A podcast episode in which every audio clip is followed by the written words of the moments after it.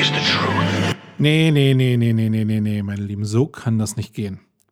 Ähm, wir sind kurz vor der Weihnachtszeit und da kann ich nicht einfach diesen Jingle so bringen. Ich meine, viele von euch regen sich sowieso über den Jingle auf, aber wir müssen es ein bisschen anders angehen in dieser Sendung.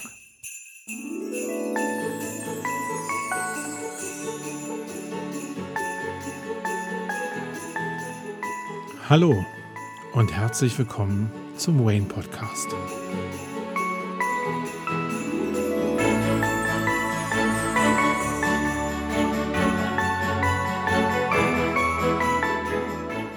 Ich möchte dich heute mitnehmen in meine Welt. In meine Welt 2018. Was habe ich als Unternehmer gelernt? Was habe ich als Marketer gelernt? Oder was habe ich als SEO gelernt? Zehn Punkte, die ja, dir vielleicht manche Abkürzungen ermöglichen können. Und wenn du wie immer manche Sachen nicht verstehst, weil du nicht so denkst wie ich, dann ist auch okay. Dann wünsche ich dir am Ende nur eine schöne Weihnacht und einen guten Rutsch ins neue Jahr.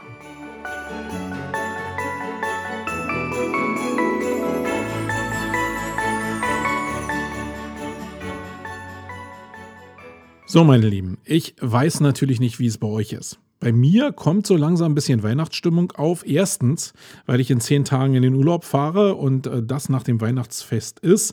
Äh, wir so langsam anfangen, sprich meine Frau anfängt Geschenke zu packen und ich so das Gefühl von Weihnachten langsam bekomme. Selbst in Berlin gibt es langsam so ein bisschen Schnee hier. Also auch da kann man so ein bisschen weihnachtliche Gefühle bekommen. Aber am meisten ist es für einen Business-Typen wie mich natürlich so, dass viele Leute langsam in der Agentur in Urlaub gehen und man merkt, okay, jetzt fängt die Weihnachtszeit so langsam an. Bei uns ist es so die Regel, dass ich eigentlich hier über äh, zwischen Weihnachten und Neujahr keine Leute sehen will. Nicht, weil ich sie nicht sehen will, sondern weil ich denke, dass es genau die Zeit ist, wo die Leute zu Hause bei ihren Familien sein sollen, eine schöne Zeit haben sollen und einen besinnlichen Jahresausklang haben sollen. Deswegen ist es bei uns so, dass der Jahresurlaub über diese Zeit halt genommen werden soll. Ich kann da keinen zu zwingen, aber eigentlich passt das vom Wertesystem eigentlich ganz gut. Und auch ich persönlich will eigentlich nicht in der Agentur meine Zeit verbringen, werde natürlich mit dem Laptop zu Hause ab und zu nochmal sitzen, weil ich natürlich auch nicht so ganz abschalten kann.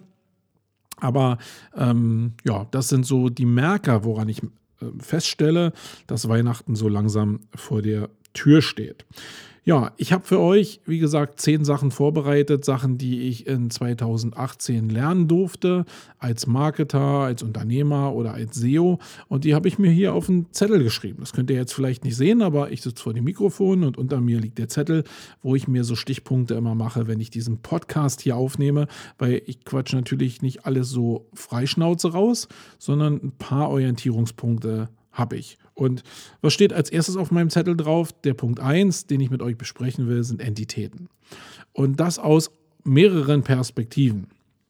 Ich will mit euch jetzt nicht aufschlüsseln, was es mit Entitäten auf sich hat, wo die herkommen, wo das hinführt, sondern mir geht es mehr darum, mit euch zu besprechen, ist das jetzt ein Thema, was aktuell wichtig ist? Und ich weiß es auch nicht so genau.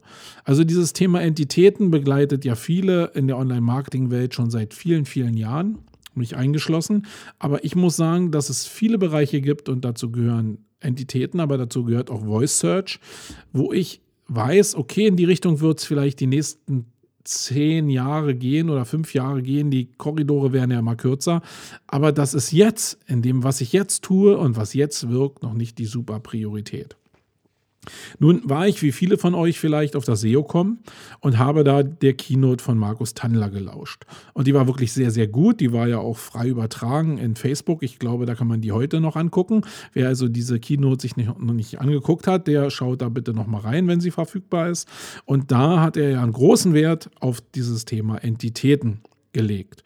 Und jetzt kommen ja nicht nur, also bei mir ist es nicht so, dass nur, weil Markus das jetzt erwähnt hat, dass für mich jetzt plötzlich präsenter ist, sondern es matcht sich immer mit so einem Gefühl, dass viel in Google passiert, was aktuell darauf hindeutet, dass Entitäten eine größere Auswirkung haben auf das Tun von Suchmaschinenoptimierern. Und das ist jetzt nur bei mir so ein Gefühl. Vielleicht war bei dir vielleicht schon vor Jahren das Gefühl viel stärker. Ähm, bei mir ist es jetzt so und ich kann euch ja nur meine Wahrheit sagen. Äh, frag dich doch einfach mal, wie es bei dir gerade ist. Und ich kenne viele da draußen, mit denen ich gesprochen habe, die sagen, ja, Entitäten ist wichtig, aber ist für mich jetzt auch noch nicht wichtig. Bei mir ist es so, dass ich jetzt denke, okay, es ist vielleicht jetzt an der Zeit, nicht weil es akut ist, sondern weil es mich interessiert, mich mit dem Thema doch tiefer und genauer auseinanderzusetzen, um am Ende mal zu betrachten, welche Auswirkungen dieses ganze Spiel um Entitäten hat oder nicht. Und da bin ich noch relativ am Anfang, weil ich natürlich den Zustand jetzt betrachten muss. Ich kann nicht den Zustand nehmen, wie er 2013 war, wo die ersten Leute sich damit beschäftigt haben, sondern ich muss den Zustand jetzt sehen. Und ich will mich auch damit beschäftigen, weil ich natürlich nicht genau weiß, lohnt sich das überhaupt? Also für mich ist es so, ich gehe sehr pragmatisch an die Sachen ran. Ich bin jetzt nicht der wissenschaftliche Typ, sondern ich muss immer gucken, was hat Auswirkungen für mich, die ich beeinflussen kann oder nicht. Und ich bin jetzt in so einer Übergangsphase, wo ich denke, dass zum Beispiel die Bildersuche sehr stark mit dem Thema Entitäten verbunden ist. Das ist eine Sache, die mich die letzten Monate sehr beschäftigt hat, also Bildersuche grundsätzlich und in den letzten Wochen, muss ich fast sagen, eben im Zusammenspiel mit Entitäten. Und da hat der gute Malte Landwehr natürlich ähm, einen großen Einfluss drauf, der mir ein Tool äh, mal über eine Facebook-Post verkündet hat oder mitgeteilt hat, was sich eben mit der Erkennung von Entitäten auf Internetseiten beschäftigt. Und ich, da ich ja mit dem Bereich Bildersuche mich schon beschäftigt habe und jetzt dieses Tool benutzt habe und da halt Entitäten entstanden sind, die ganz klar aus Grafiken äh, rausmünden, ist dieses Setup für mich plötzlich größer geworden. Also dieses Handling von Entitäten innerhalb von WDF, IDF und Proof Keywords etc. pp. oder Word2Vec, das war ja schon vorher da. Und das ist auch für mich eigentlich immer so präsent gewesen. Was für mich nicht so greifbar war, war diese Verbindung zwischen Bildern und den Entitäten. Und als ich das so irgendwie gecheckt habe, und das ist individuell, ich habe es halt da erst gecheckt, habe ich eben angefangen, mich dem Thema so ein bisschen tiefer zu widmen. Und bin da auch noch in der Findung, also gerade die Fragen, wie Bilder jetzt auf die Vertrauenswürdigkeit von Seiten einzahlen, weil bestimmte Entitäten und Zusammenhänge erkannt werden, aber auch wie der Bereich der Autoritäten oder der Personen ähm, einen Einfluss auf das Ranking haben wird für die Zukunft. Da habe ich so das Gefühl, dass das jetzt gerade ein bisschen wichtiger geworden ist. Und nicht nur, weil Google sich damit beschäftigt, sondern weil das Thema Autoritäten ähm, extrem wichtig sein wird, also auch verifizierte Autoritäten, die bestimmte Sachen posten. Weil guckt euch mal an, was in Facebook zurzeit passiert oder in vielen anderen Social-Media-Bereichen. Da wird halt nur über, über das Thema Vertrauen zurzeit gearbeitet und Facebook leidet ja sehr stark unter der Last dieser nicht geprüften Profile und nicht vorhandenen Autoritäten. Das ist ja eigentlich die Basis, warum es so eine ähm, Wahleinmischung vielleicht in den amerikanischen Wahlkampf oder auch in unseren Wahlkampf gegeben haben kann oder gegeben hat, weil eben nicht verifizierte Fake-Accounts da draußen dafür sorgen, dass Meinungen beeinflusst werden.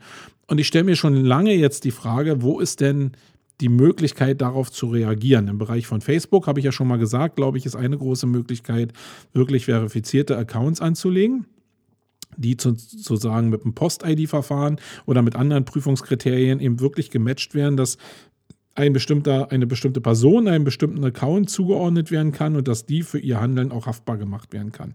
Ich glaube, eine Menge in Richtung Verrohung, auch in Richtung Fake-Accounts, würde sich dadurch schlagartig beseitigen lassen. Das hat natürlich aber Auswirkungen darauf, wie viel User innerhalb von Facebook oder anderen sozialen Netzwerken registriert sind. Und das hat wieder zwangsläufig Auswirkungen auf das, was den Aktienkurs anbelangt, der ja immer davon abhängig ist oder war zumindest oder auch heute noch ist, wie viel User, wie viel aktive User auf diesem Netzwerk vorhanden sind.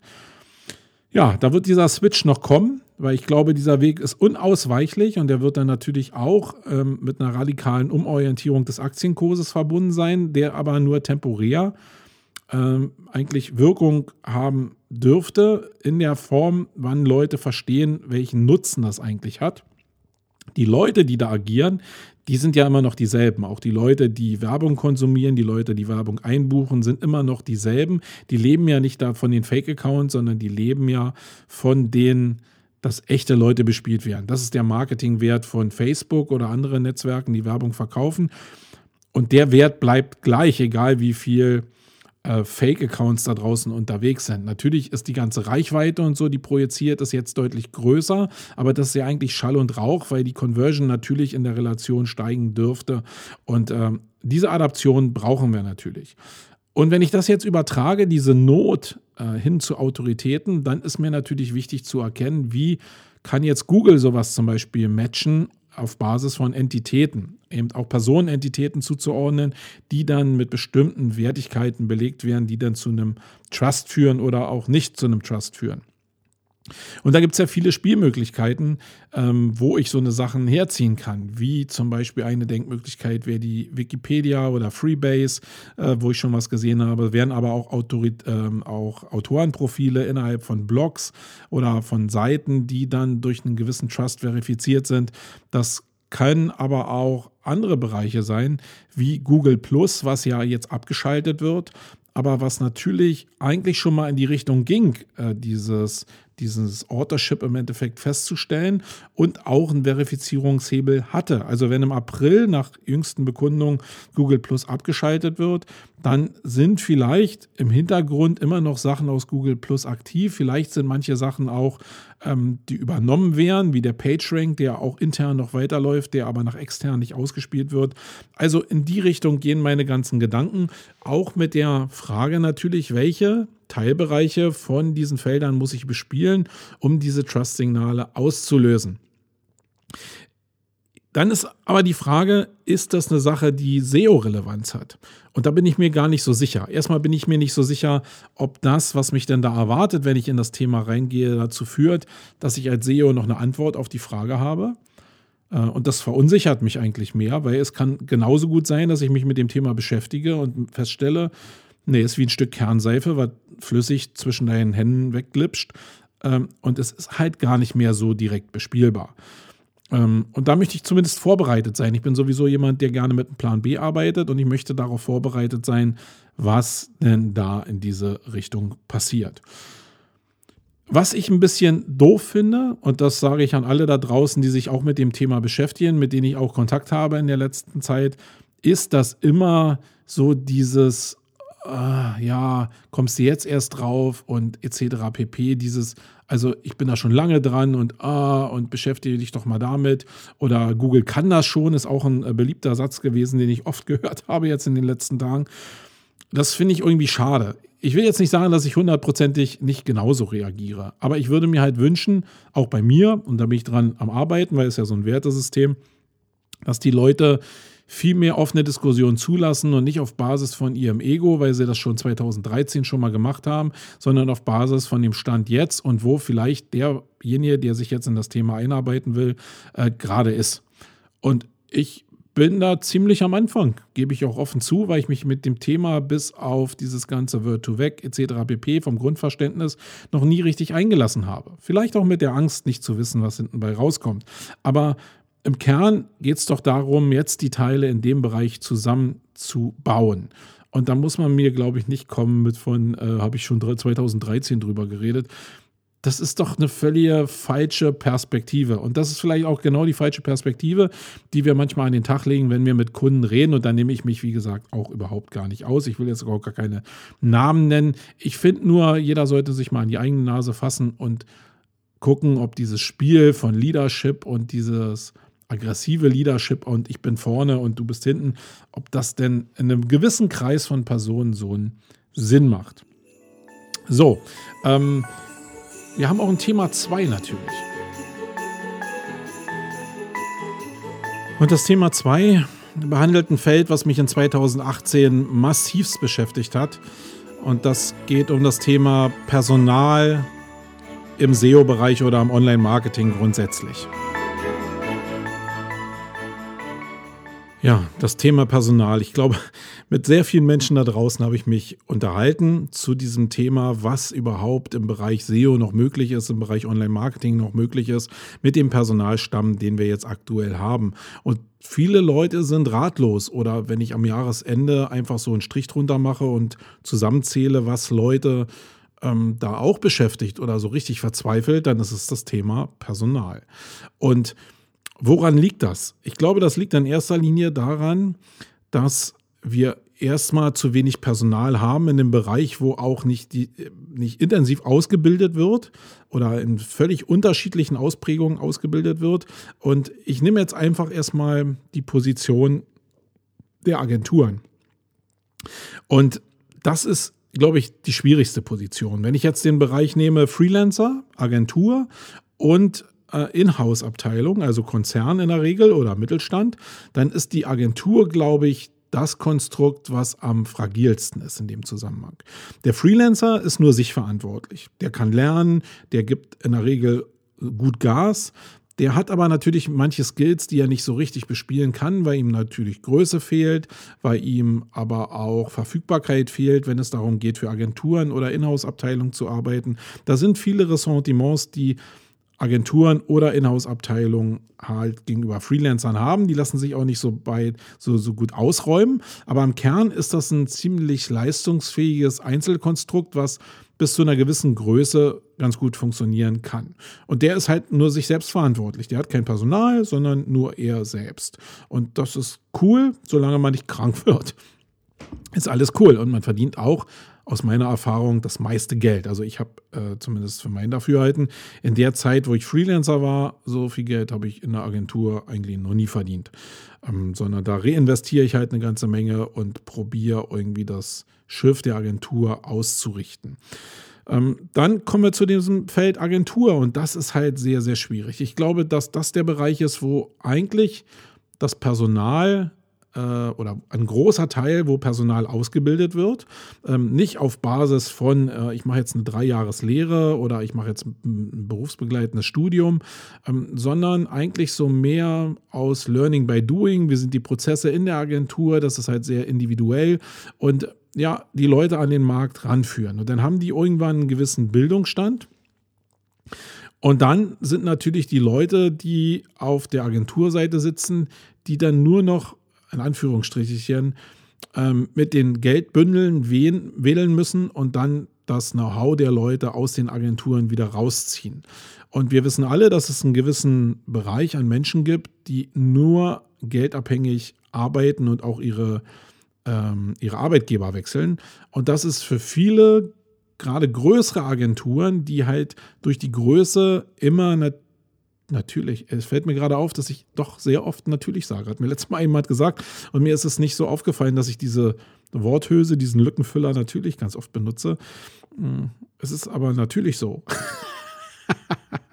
also, wo war ich stehen geblieben? Also, die, die Leute da draußen in den Konzernen, die müssen natürlich nur mit dem Geldbeutel wählen, wählen und dann gehen die Leute, die nicht werteorientiert arbeiten, sondern die geldorientiert arbeiten, ähm, oftmals mit Kusshand dahin dass für die Agenturen, die viel Kraft in das System der Agenturausbildung stecken, natürlich ein Problem, ähm, weil auch ähm, die Agenturen, da kommen wir nachher nochmal drauf, ja Stunden gegen Leistung verkaufen und die Konzerne oftmals einen Basiswert haben und der Marketingbereich halt nur eine eine, eine, eine Cross-Geschichte ist innerhalb des Konzerns. Also wenn du ein cooles Produkt hast, was du werteabhängig verkaufen kannst, wie jetzt meinetwegen so ein Facebook, äh, wo ja das Produkt oder irgendein anderes Tool, müssen wir jetzt nicht Facebook nehmen, ähm, wo das Produkt ein Werteprodukt ist, wo meinetwegen Leute über Abos einkaufen, dann sind die Leute, die da Marketing machen, ja Anhängsel von diesem wertebasierenden Konstrukt.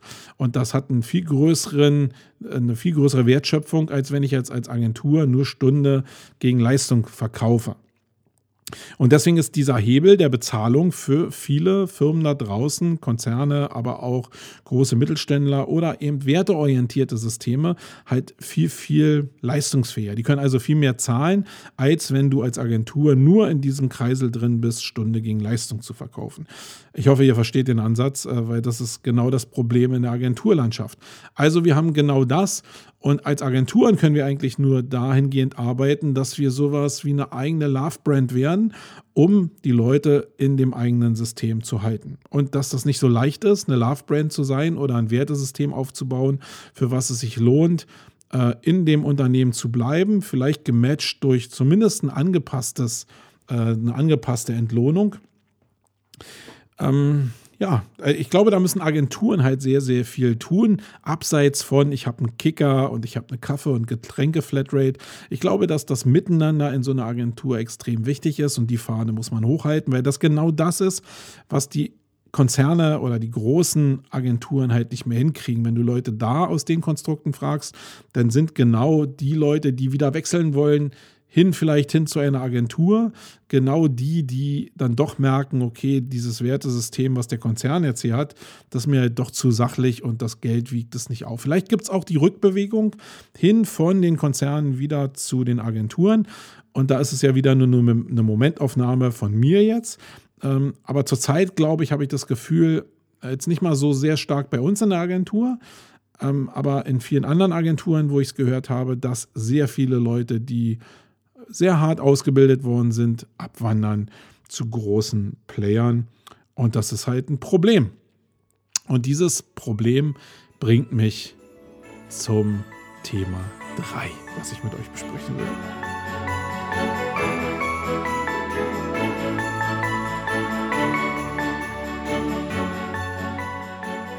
So, das Thema Nummer drei ist das wertebasierende Pricing.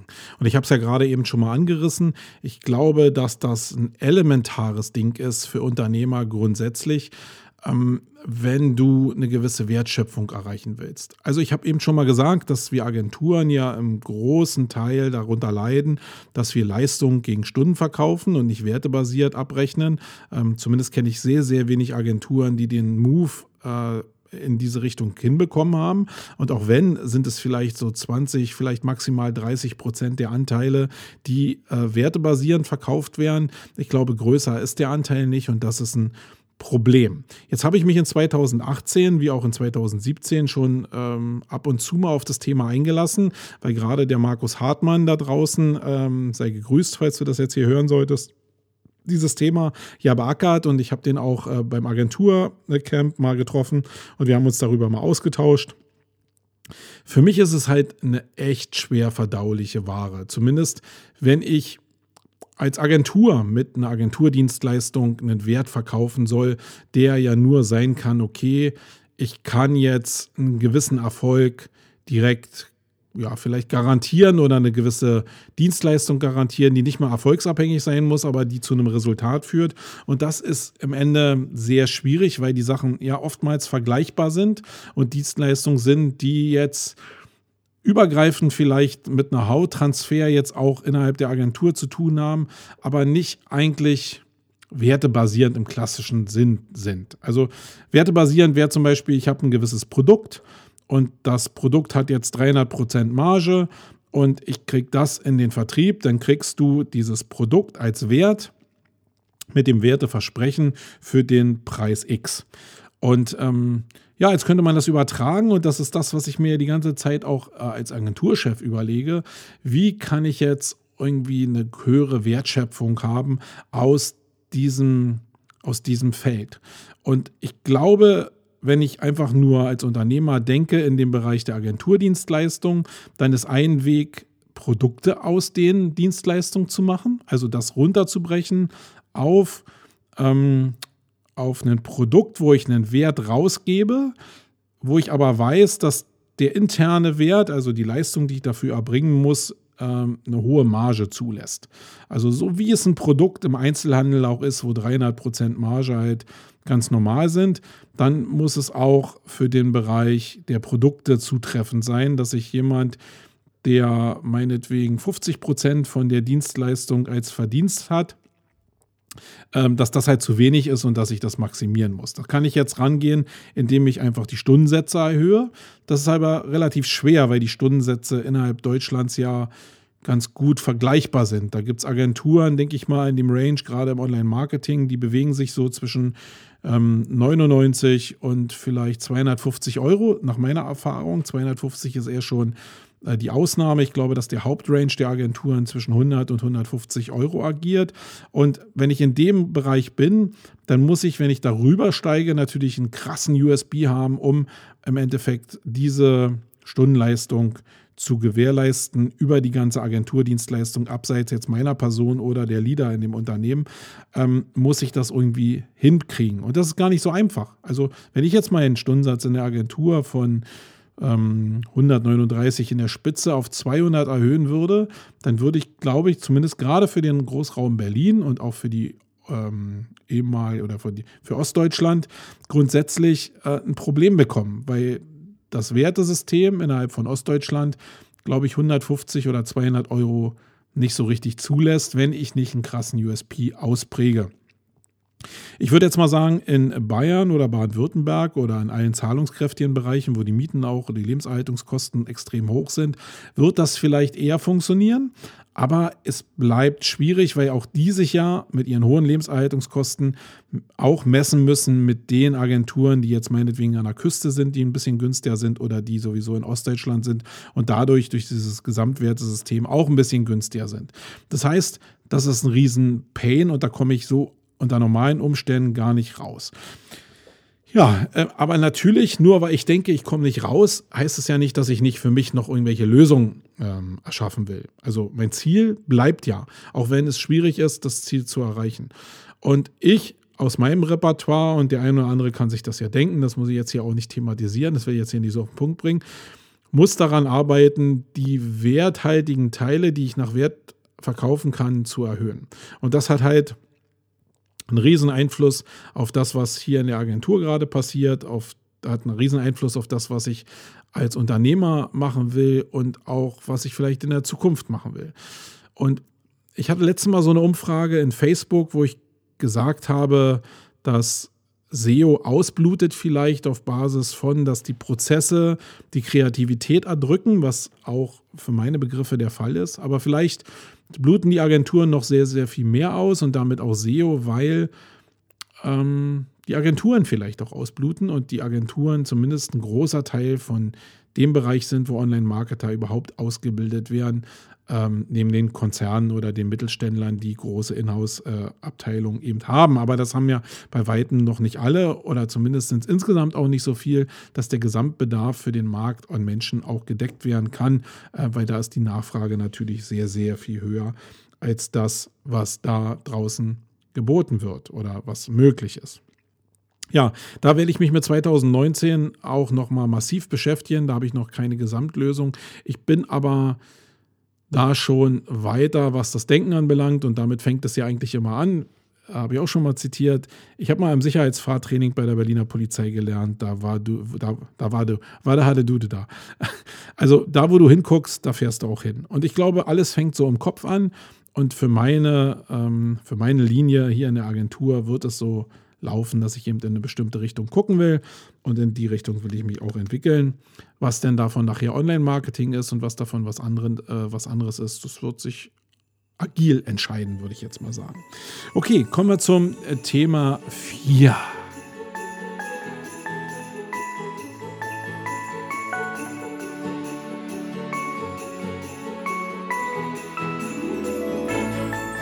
So, meine Lieben, ich habe ja in den letzten Ausgaben schon mal ein bisschen darüber philosophiert, wie das bei uns läuft in der Agentur mit dem disziplinübergreifenden Arbeiten.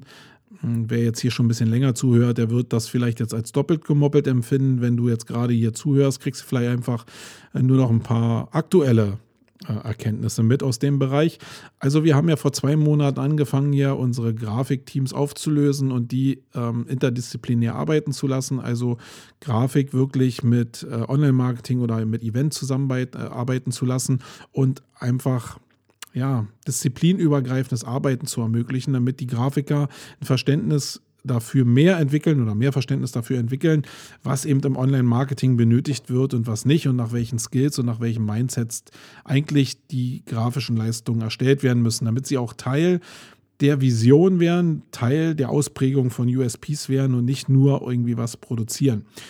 Das habe ich schon in 2018 öfter gehört, aber bei mir war es so, dass es einen kleinen Kernreiz gab, den ich aus einem Podcast hatte, wo ich in die Agentur gefahren bin und auf den Tisch gehauen habe und gesagt habe, so jetzt machen wir das. Das hat natürlich was mit, mit dem ähm, disziplinübergreifenden Arbeiten zu tun, das hat aber auch damit zu tun, dass es eben wichtig ist, sehr viele Puzzleteile zu sammeln, damit die irgendwann in dir diesen Effekt auslösen des Handelns. Das passiert halt leider nicht beim ersten Mal. Also es ist sehr utopisch zu denken, man fährt zu einer Konferenz und kommt dann zurück und haut auf den Tisch und ändert plötzlich alles, sondern ich glaube, dass es realistischer ist, dass es ein Werdegang ist, wo man bestimmte Signale einfach 100 Mal einsammeln muss und beim 101. Mal oder bei dem anderen bei dem 81. Mal oder 61. Mal, da löst das plötzlich das aus, weil das in einer bestimmten Situation einfach so zusammenpasst, dass es funktionieren kann oder zumindest funktionieren kann, was den Antrieb erstmal äh, anbelangt. Ich muss sagen, nach zwei Monaten ist das Resultat extrem positiv. Ähm, ich glaube, dass es extrem ähm, einen Hauttransfer gibt. Es gibt auch mehr Wertschätzung gegenüber ähm, einzelnen Disziplinen äh, innerhalb der Agentur. Du siehst auch als Chef sehr schön, wer jetzt für, für welche Sache brennt. Und ich muss sagen, da habe ich Leidenschaft in oder Fackeln in Augen von Mitarbeitern gesehen, die ich vorher noch gar nicht so hatte, weil sie einfach in diesem fachlich orientierten Container vielleicht ein bisschen erdrückt wurden. Aber ich habe eben auch die andere Seite gesehen. Und ich glaube, insgesamt ist es die richtige Entscheidung gewesen, aber man muss es immer begleiten, man muss ein gutes Fingerchen, gutes Gespür dafür haben, dass man die fachspezifische Ausprägung der Silos, die man vorher hatte, immer noch in Teilen erhält, damit sich auch die Grafiker in Grafik weiterentwickeln, aber eben immer gematcht mit dem das große Ganze sehen innerhalb des Online-Marketings oder des Event-Marketings, äh, wenn ich eben daran gehe, wobei das ja wieder bei uns zumindest reinspielt in das ganz normale ähm, Online-Marketing-Thema.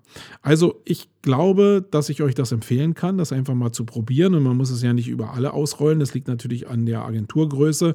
Ich glaube, dass es schon Spaß machen kann, einfach mal mehrere Teams zusammenzulegen und einfach mal so einen Testballon zu starten, um zu gucken, ob es dann bei euch funktioniert weil es ja auch so eine Sache des Wertesystems ist. In bestimmten Konstrukten wie bei uns funktioniert es vielleicht ganz gut, weil das insgesamt schon sehr offen gehalten ist.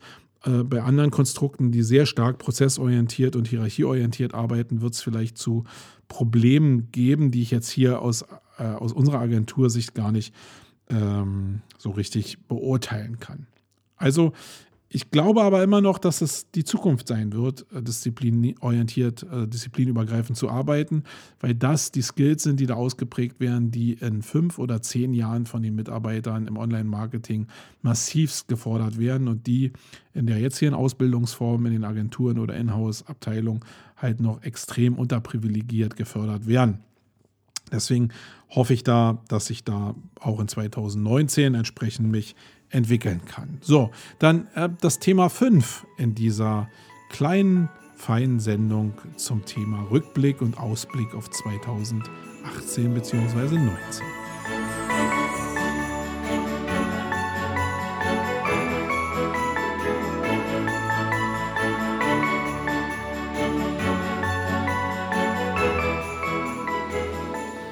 Ja, das Thema 5, was mich in 2018 sehr stark beschäftigt hat und was mich noch mehr in 2019 beschäftigen wird, ist das Thema, oder sind zwei Themen eigentlich, nämlich Love Brand und Community-Bildung. Ich glaube, das hängt sehr stark zusammen und ich bin davon sehr fasziniert, wie kann ich eine Community bauen und wie kann ich einen Love-Brand bauen. Und das muss jetzt nicht eine Love-Brand sein wie Coca-Cola oder äh, andere große Marken, sondern das reicht, das reicht mir deutlich, wenn ich das in einer kleinen Zielgruppe irgendwie erzeugen kann, dass ich da einen Need erzeuge, der Zusammengehörigkeit erzeugt und auch den Bedarf in einer bestimmten Gemeinschaft sich wiederzufinden. Und an dem möchte ich gerne arbeiten, noch viel mehr als an dem Bereich von Entitäten.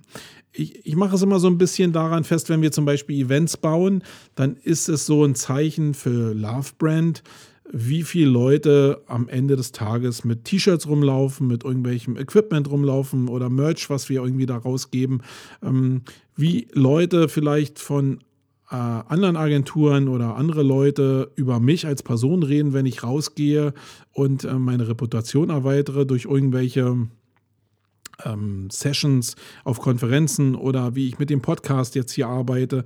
Also alles, was zur Community, zum Love Brand auch im kleinen Bereich beiträgt, ähm, das will ich ganz gerne lernen und spüren und umsetzen, äh, um daraus eine gewisse ja, Love Brand um mich herum zu bauen. Also nicht um meine Person, sondern um die Agentur rumzubauen, aber auch um unsere Events rumzubauen. Gerade der Bereich Campix wird da in 2019 ein Riesenbaby von mir werden, also ich bin ja auch schon ein Riesenbaby, aber das wird noch mehr ein Riesenbaby werden von mir, ähm, da in Richtung Love Brand zu gehen und euch noch viel mehr an die Hand zu geben, um zu sagen, ja, das ist ein cooles Umfeld, in dem Umfeld möchte ich mich bewegen, da ziehe ich Sachen raus, die mir wichtig sind.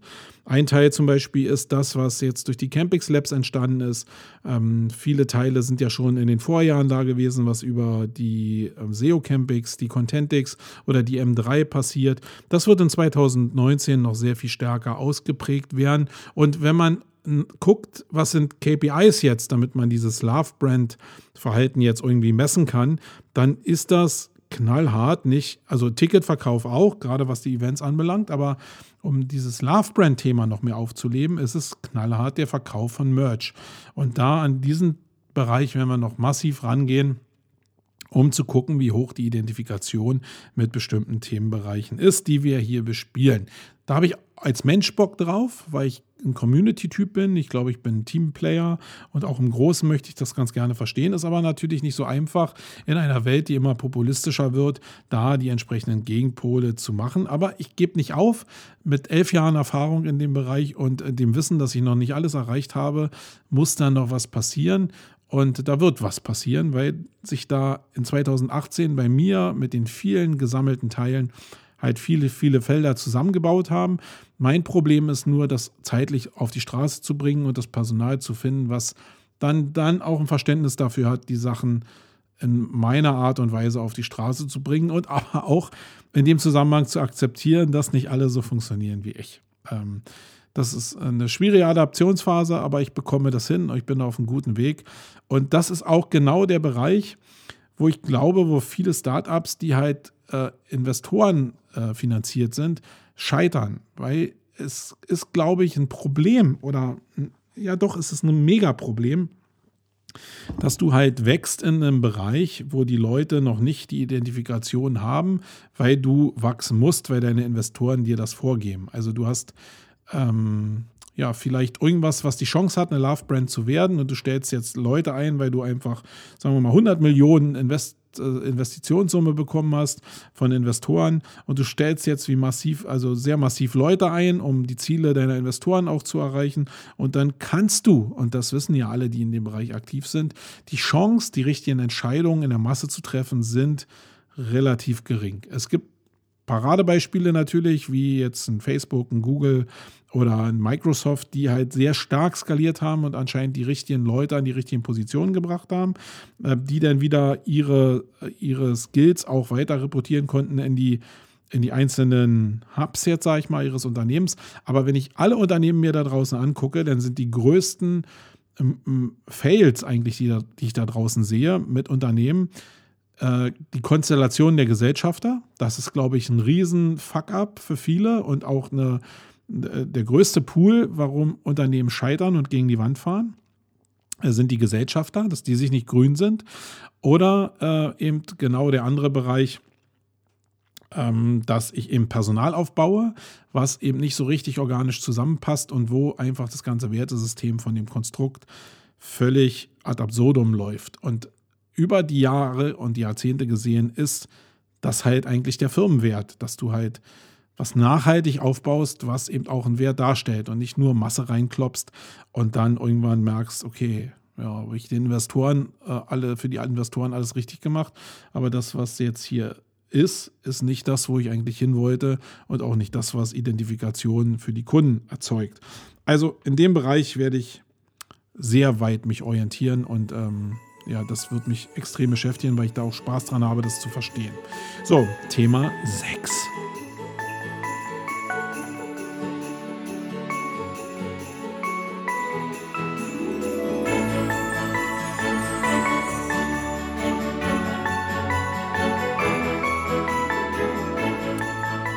So, das Thema 6 betrifft Vision.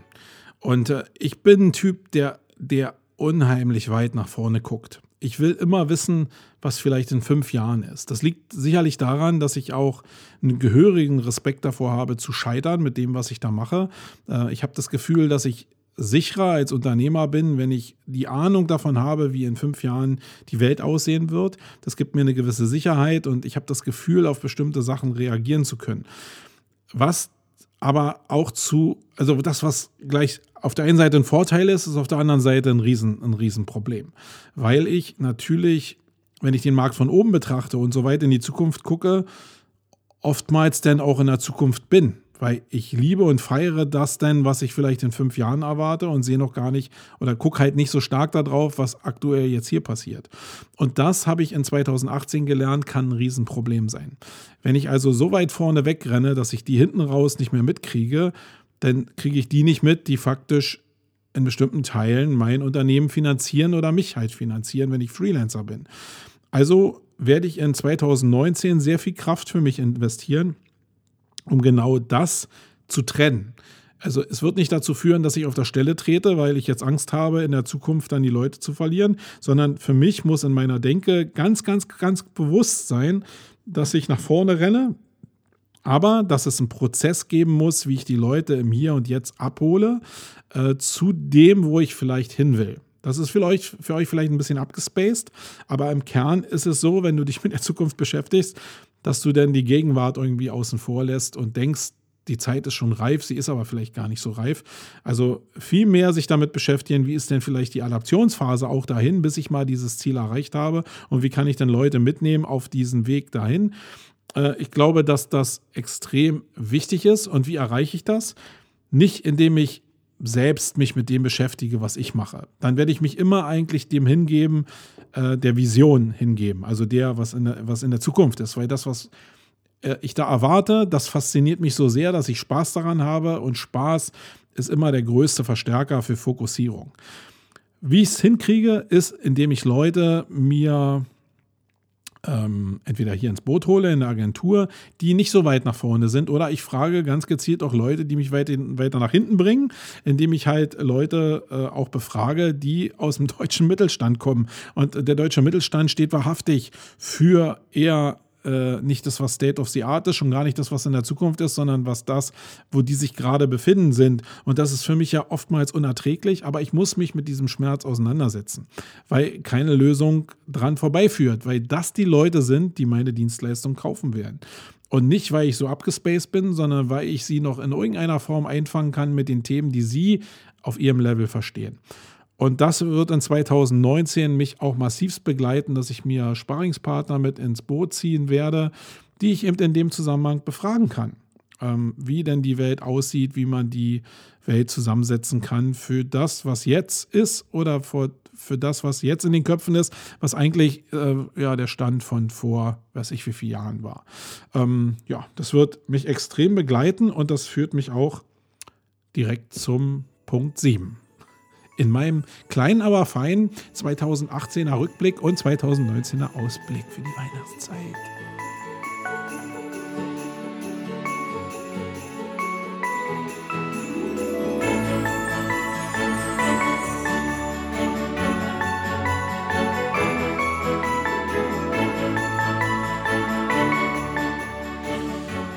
Ja, ähm, der nächste Punkt ist gierig sein und Informationen einsammeln. Das ist eine Sache, die eigentlich, die sage ich mir für euch, weil das eine Sache, die für mich eigentlich klar ist. Die ist in 2018 klar gewesen. Äh, die wird auch in 2019 ein erheblicher Bestandteil meines Seins als Unternehmer sein. das heißt, die Basis meiner Leistungsfähigkeit, bilde ich mir zumindest ein, wenn man da von Leistungsfähigkeit sprechen kann, ist das Sammeln von Informationen. Und das bedeutet in meinem Bereich, der sich halt mit SEO beschäftigt, sehr stark, dass ich ganz viele Informationen sammle zu dem Thema SEO. Also, und da der Bereich so groß ist, halt speziell jetzt gerade in 2019 zu dem Thema Entitäten, äh, da wo ich mich reinknien will, hatten wir schon. Aber gerade in dem Eventbereich werde ich bin ich in 2018 schon massiv unterwegs gewesen. Also ich war bei der South by Southwest, ich war bei vielen kleineren Events, ich war jetzt bei der Slush, also bei vielen Festivals, habe da sehr viele Eindrücke gewonnen, die für mich als Eventveranstalter natürlich extrem wichtig sind und die aber auch als Marketer so viele Reize schafften, dass es einfach jetzt im, am Jahresende so viel, so viel Synapsen Silvester gibt in meinem Kopf, dass ich eigentlich wieder mehr Ideen habe, als dass ich Sachen habe, die ich umsetzen kann. Ähm, das ist aber nicht das Problem, dass ich die nicht umsetzen kann. Das frustriert mich in manchen Teilen, aber die, die Wirkung, die das hatte, diese ganzen Informationen aufzusammeln, bei mir in meinem speziellen Kontext, ist halt so massiv, dass ich das auf jeden Fall beibehalten will. Was ich dir da draußen nur empfehlen kann, Du wirst ja vielleicht nicht so viel mit Events zu tun haben. Aber geh zu so vielen Workshops, wenn du jetzt meinetwegen im SEO-Bereich unterwegs bist, wie möglich. Guck dir so viele SEO-Veranstaltungen wie möglich ein, an, äh, auch international und probier so viele Informationen für dich zu sammeln, wie es geht. Und wenn du dann sicher bist, oder jetzt auch schon vielleicht, wenn du sicher bist in dem Thema, dann probier so viele Events zusammenzutragen, die disziplinübergreifend sind. Und damit meine ich, Barcamps, damit meine ich Workshops, damit meine ich Konferenzen, damit meine ich Bildungsreisen etc. pp. Alles, was du kriegen kannst und der Fokus sollte dabei darauf liegen, dass ein Großteil der Bemühungen auf kleineren persönlichen Events liegt. Ich glaube, da ist eine riesengroße Wirkung drin. Bei jeder Campix Labs Runde, die wir hier machen, bin ich eigentlich immer wieder erneut geflasht und selbst so inspiriert von Leuten, die einfach was beitragen zu der Gruppe. Und diese kleinen Gruppen haben halt einen ganz besonderen Spirit. Die haben so ein kleines Wunder in sich. Und davon mir aufzusaugen, gibt mir halt unheimlich viel. Äh, und nicht nur hier in unseren eigenen Gruppen, sondern auch in den Gruppen, wo ich mich auch kostenpflichtig einbuche, ähm, weil ich einfach Leute kennenlerne, die mein Leben bereichern, Leute kennenlerne, die ich mal anrufen kann, wenn ich ein Problem habe. Einfach ein Verständnis dafür zu haben. Ich muss nicht alles selber können, sondern ich muss Leute kennen, die irgendwas kennen, die mein großes Ziel ermöglichen. Das ist, glaube ich, so ein großer Move, der für 2019 für mich auch äh, auf jeden Fall wieder eine Rolle spielt. Das heißt, ich werde in jedem Fall sehr viele Events wieder besuchen. Ich werde nach Asien fliegen nach der jetzigen Planung und mir da Events angucken. Ich werde nach Amerika fliegen und mir zumindest da ist zumindest ein Ziel, fast fix. Ich hoffe, ich bekomme das hin. Das kollidiert jetzt vielleicht mit unserem neuen Baby vielleicht zeitlich ein bisschen. Da muss ich mal schauen. Aber ich will auf jeden Fall zur Adobe Max fahren, weil das so ein Hort von Kreativität ist, glaube ich, der für mich halt extrem wichtig ist. Ich will mir aber auch sehr viele kleine künstlerische Events angucken, wo äh, kleine äh, ja, Kreativmessen oder Konferenzformate sind, wo äh, Kreative zusammenkommen, wo Künstler zusammenkommen wo halt ja, Kreationen gemacht wird. Alle Leute, die sich noch nicht da draußen mit dem Art Directors Club beschäftigt haben, guckt euch das zum Beispiel mal an.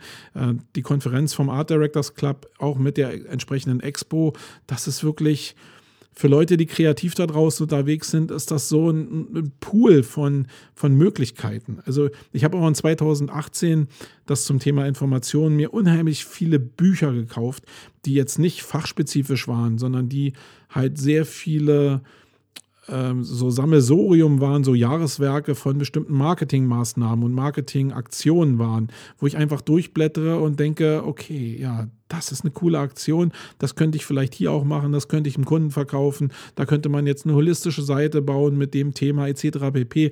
Also ich blätter diese Seiten durch, sammle Informationen und probiere die dann wieder gezielt zusammenzubauen. Auch mit dem Fokus. Konsumiert nicht einfach nur, sondern probiert einen wirklichen Fokus daraus abzuleiten und immer sich die Frage zu stellen, ja, ist cool und da reagieren viele Leute vielleicht auch cool drauf, aber was, wie kann ich das dann jetzt nutzen oder hijacken für mein Thema? Also mein Aufruf an euch, sammelt so viel wie möglich Informationen ähm, das mit dem, dass sich das zusammensetzt, egal wo, auf dem Klo oder unter der Dusche, in der Badewanne etc. pp, äh, weniger beim Arbeiten, vielleicht auch mehr im Urlaub, das ergibt sich von selbst, aber es wird sich nicht zusammensetzen, wenn ihr nicht die entsprechenden Informationen habt, sondern werdet ihr wie die ganzen Leute da draußen, die ganz gerne von Selbstständigkeit träumen, aber nie eine Idee haben, um sich wirklich selbstständig zu machen, dann werdet ihr genauso enden wie die. Und das liegt halt sehr stark auch daran, dass die entsprechenden Reize für Ideen fehlen. So, dann kommen wir zum Punkt 8.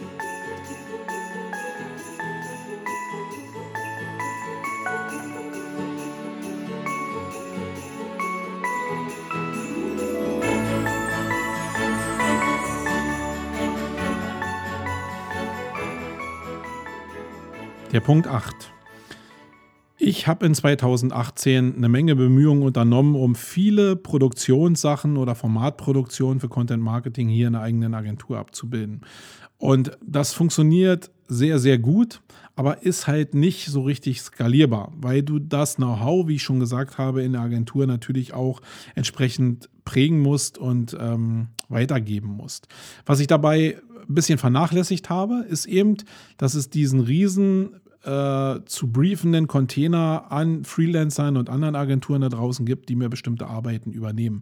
Und da habe ich einfach aus bestimmten Aspekten einfach Infos nicht zu teilen, nicht rauszugeben, vielleicht alles ein bisschen safe zu halten, das selbst das eigene große Ding zu bauen. Da war ich ein bisschen zu zögerlich. Und äh, das bedeutet für mich, dass ich die Erkenntnis gewonnen habe, dass in 2019 es sehr stark darum gehen muss, bei mir und auch in der Agentur, dass wir andere Leute um uns scharen, die uns bestimmte Dienstleistungen halt oder Formate produzieren, die im Einklang mit unserer Vision laufen, die aber das schneller auf die Straße bringen, als wir das hier auf die Straße bringen können. Da werde ich ein bisschen als Hybrid arbeiten. Das heißt, wir werden das immer noch machen. Also das, was ich hier in der Spezialisierung hier in der Agentur ausprägen kann, ist für mich einfach als Unternehmer verlässlicher, als in ähm, das in andere Bereiche zu geben. Und es ist am Ende des Tages eben auch deutlich günstiger, wenn ich das hier habe. Aber ich werde äh, das halt mehr irgendwie agil ausarbeiten. Sicherlich auch an Setups, die wir vielleicht erstmal ausprobieren wollen. Also bestimmte Prototypen, die wir hier gebaut haben. Ähm, die, die wir nicht so richtig in die Vermarktung gekriegt haben, die können vielleicht auch erstmal ausgelagert werden, kosten ein bisschen mehr Geld, aber du kannst ein bisschen mehr testen mit den Formaten, weil du sie erstmal schnell produzieren kannst und nicht hier so abbilden musst in dem Bereich. Also Dienstleistung auslagern wird in 2019 für mich persönlich ein Riesenthema werden. Werde also in dem Bereich Film, Foto, Ton, Musik unterwegs ist, auch Kunst, Marketing unterwegs ist und da bestimmte Sachen anbietet. Äh, gerne mal Infos an mich ähm, und dann können wir uns gerne mal zusammensetzen und gucken, ob das passt. Auch wenn du Texter bist, äh, melde dich einfach mal bei uns, weil ähm, wir haben zwar schon sehr viel ausgelagerte Texter, aber unser Pool ist mit dem Wachstum ähm, nicht so, läuft, läuft ein bisschen aus dem Ruder. Das heißt, wir haben weniger Leute, die da draußen für uns schreiben können, als wir Nachfrage haben. Das heißt, wenn du auch Texter bist in, einem, in einer bestimmten Spezialisierung, dann melde dich doch einfach mal bei mir. Und äh, dann gucken wir mal, wie das zusammenpasst. Bitte nimm Abstand davon zu sagen, ich kann alles. Äh, ich habe über die Jahre gelernt, dass es Leute gibt, die in bestimmten Themenbereichen gut sind, gut schreiben können. Und äh, es gibt nur ganz, ganz wenige Leute, die themenübergreifend sehr gut schreiben können. Also erzähl mir nichts vom Pferd, sondern sag, auf was du spezialisiert bist und dann finden wir da vielleicht eine Lösung. Und äh, für dich jetzt hier, der jetzt hier zuhört, liegt eine Lösung darin, der äh, dem Punkt 9 zuzuhören, den ich dir mit auf den Weg geben will.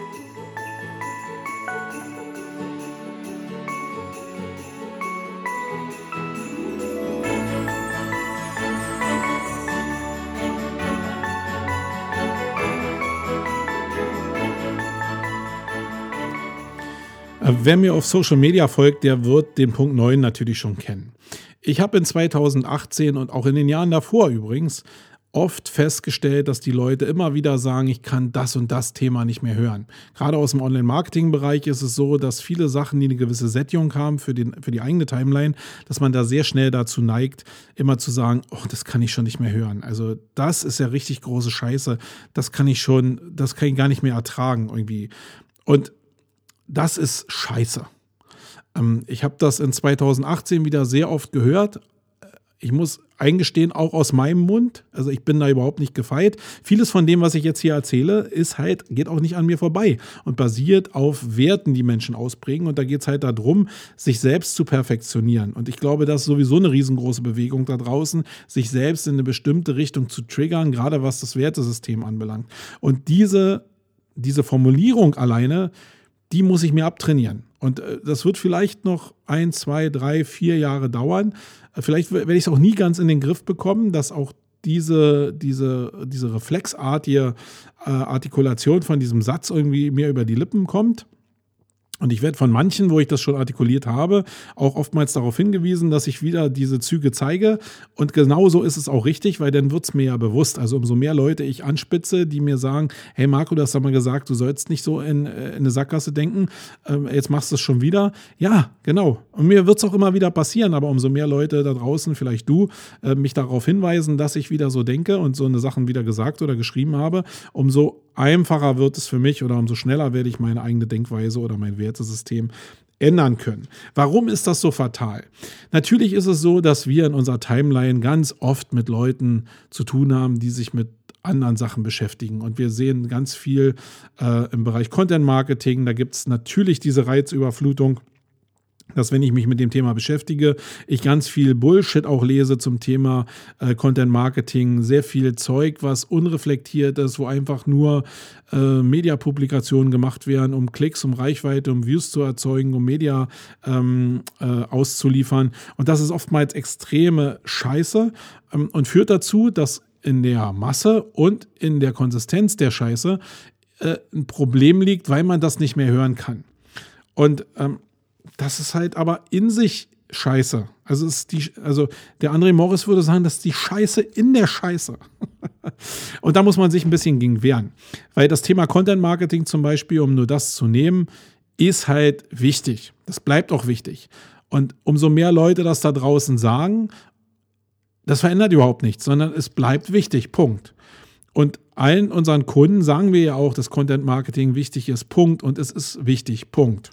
Also Punkt, Punkt, Punkt, Punkt, Punkt. Und nur weil Leute da draußen das überstrapazieren, weil ich vielleicht zu viel Social Media konsumiere, weil ich zu viele Streams anhabe, bin ich vielleicht von bestimmten Sachen genervt, von bestimmten Handlungen, von bestimmten Verhaltensweisen genervt. Das darf aber nie eigentlich dazu führen, dass ich in eine Sackgasse renne. Wenn ich also immer sage, ich kann die Scheiße schon nicht mehr hören, bedeutet das, ich will mich von meinem Zuhören nicht mehr damit auseinandersetzen. Bedeutet gleichzeitig, ich mache zu und lasse keine neuen Informationen mehr rein. Das ist falsch, weil ich muss immer wieder neue Informationen reinlassen, um mich in dem Thema weiterzuentwickeln. Ich muss sogar noch einen Schritt weiter gehen. Ich muss mit den Leuten, die sich da so äh, so wertezerstörend bewegen vielleicht oder warum ich so genervt bin von dem Themen. Ich muss lernen, mich mit denen auseinanderzusetzen, weil ja eine große Wahrheit darin liegt, zu verstehen, warum die diese Perspektive eingenommen haben. Die ist ja nicht grundlos. Die wenigsten Leute da draußen provozieren grundlos, sondern die meisten sagen bestimmte Sachen, die mich dann aufregen, weil sie eine bestimmte, also in ihrer Zeit, wo sie sich gerade ortmäßig und zeitlich befinden, haben sie gerade das Empfinden, dass das so ist. Vielleicht auch nicht die Offenheit, um sich selbst aus ihrer eigenen Sackgasse zu befreien, aber denn ist die Erkenntnis zu wissen, in welcher Sackgasse die sich befinden, halt auch schon was wert. Und oftmals ist es ja auch so, dass du bei Gesprächen sowieso dich auf die Gegenseite einlassen musst, weil das der größte Verkaufshebel ist von allen. Also ob wir jetzt im Online-Marketing unterwegs sind, ob wir bestimmte andere Sachen verkaufen. Zuhören ist ein Riesenschlüssel im Bereich Conversion zu erzeugen. Und deswegen sollte man sich das abtrainieren. Alle Sachen, die man irgendwie nicht mehr hören kann, SEO ist tot, Content ist King, alle so eine Sachen, äh, AI, KI, alles was jetzt so Voice Search, alles wo die Leute so leichtfertig so einen Stempel drauf machen von, ich kann es schon nicht mehr hören, da muss ich mich persönlich zwingen, doch, ich muss weiterhin zuhören, weil das Thema bleibt aktuell, egal wie viele Schwachköpfe da draußen darüber reden, die mich aufregen. Ich höre auch den zu, weil in jedem Satz, der da draußen formuliert wird, immer wieder eine neue Info ist. Und ich hatte ja vorhin schon in dem Punkt Nummer 7 gesagt, dass es darum geht, Infos zu sammeln, auch zwischen den Zeilen. Also muss ich so viel wie möglich auch von Bullshit konsumieren, weil das vielleicht eine neue Perspektive zulässt. Also nie den Kopf zumachen, sondern eher die ganzen Sachen in ein Wertesystem einbauen, was dann dazu führt, dass man sagen kann, okay, das, was der schreibt, da gucke ich jetzt vielleicht weniger intensiv rauf oder lese quer. Ähm, also ich schaffe mir insgesamt einen Pool von Sachen, die ich quer lese, wo ich nicht so denke, dass die werthaltig sind. Ich gucke mir aber in bestimmten Situationen, lese ich Artikel halt sehr, sehr intensiv, weil die mich gerade da interessieren. Und da muss man halt so ein Werteraster schaffen, um zu wissen, was ist jetzt Bullshit, was ist nicht Bullshit. Aber nicht Sackgassen im Kopf erzeugen, wie ähm, das kann ich schon nicht mehr hören oder gibt ja noch andere Formulierungen, die darauf hindeuten, dass das Thema tot ist. Und ich will mir, und das ist jetzt das Allerwichtigste, Wenn ich hier in diesem Podcast sowas sage, dann weist mich bitte darauf hin. Wenn ich auf Konferenzen sowas in meinen Talk sage, dann weist mich darauf hin und meldet euch und sagt, Marco, du hast doch gesagt. Arbeitet bitte mit mir zusammen daran, dieses Wertesystem von Sackgasse zu beseitigen. Ja, und ähm, damit kommen wir zum letzten Punkt. Ihr habt, wenn ihr bis hierhin durchgehalten habt, 59 Minuten, ihr habt also gut durchgehalten, auch in dieser weihnachtlichen Stimmung, wo ich extra ein bisschen ruhiger und gesetzter rede, ab und zu mal wieder dazu zurückverfallen bin, schneller zu reden, wie es so in YouTube und anderen Formaten halt gewünscht ist. Aber ich wollte diesmal einfach ein bisschen gesetzter und ruhiger reden, weil es geht um Weihnachten. Ja, Weihnachten.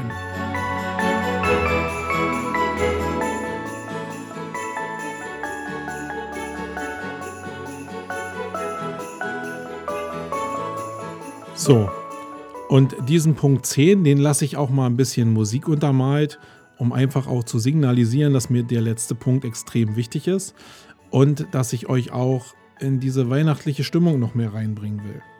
Mein Punkt 10, den ich euch mit auf den Weg geben will in 2019, lautet, seid mutiger. Ich glaube, dass die größte Erkenntnis, die ich in 2018 hatte, dass ich in meinem eigenen Denk- und Wertesystem zu sehr gefangen war, gerade was Größenordnung von Budgets, Größenordnung von Größe, was ist groß, was empfinde ich selbst als groß, im Gegensatz zu dem, was finden andere groß. Einfach mutige Schritte nach vorne machen. Nicht zu klein denken. Der Markt da draußen erwartet dich mit deiner großen Idee und nicht mit deinen kleinen Steps, sondern mit einer großen, mutigen Idee. Das ist das, was viele Unternehmer da draußen auszeichnet. Und das schreibe ich mir persönlich in 2019 auf die Fahne und ich hoffe, dass du ein bisschen was von dem Spirit auch mit für dich übernehmen kannst. So, das war's ähm, mit dem letzten Podcast in diesem Jahr. Die Ausgabe Nummer, bin ich jetzt gar nicht sicher, 87 oder 88. Ich glaube eher 88, ich habe mir hier verschrieben. ähm, ich hoffe, dass wir uns im neuen Jahr wieder hören. Das wird aber erst nach dem 15. der Fall sein, weil ich über Silvester nach Thailand fliege und dann da auch noch 14 Tage bleibe. Also wir hören uns im neuen Jahr dann ab dem 15. Ich weiß jetzt nicht, welches Datum der Mittwoch ist.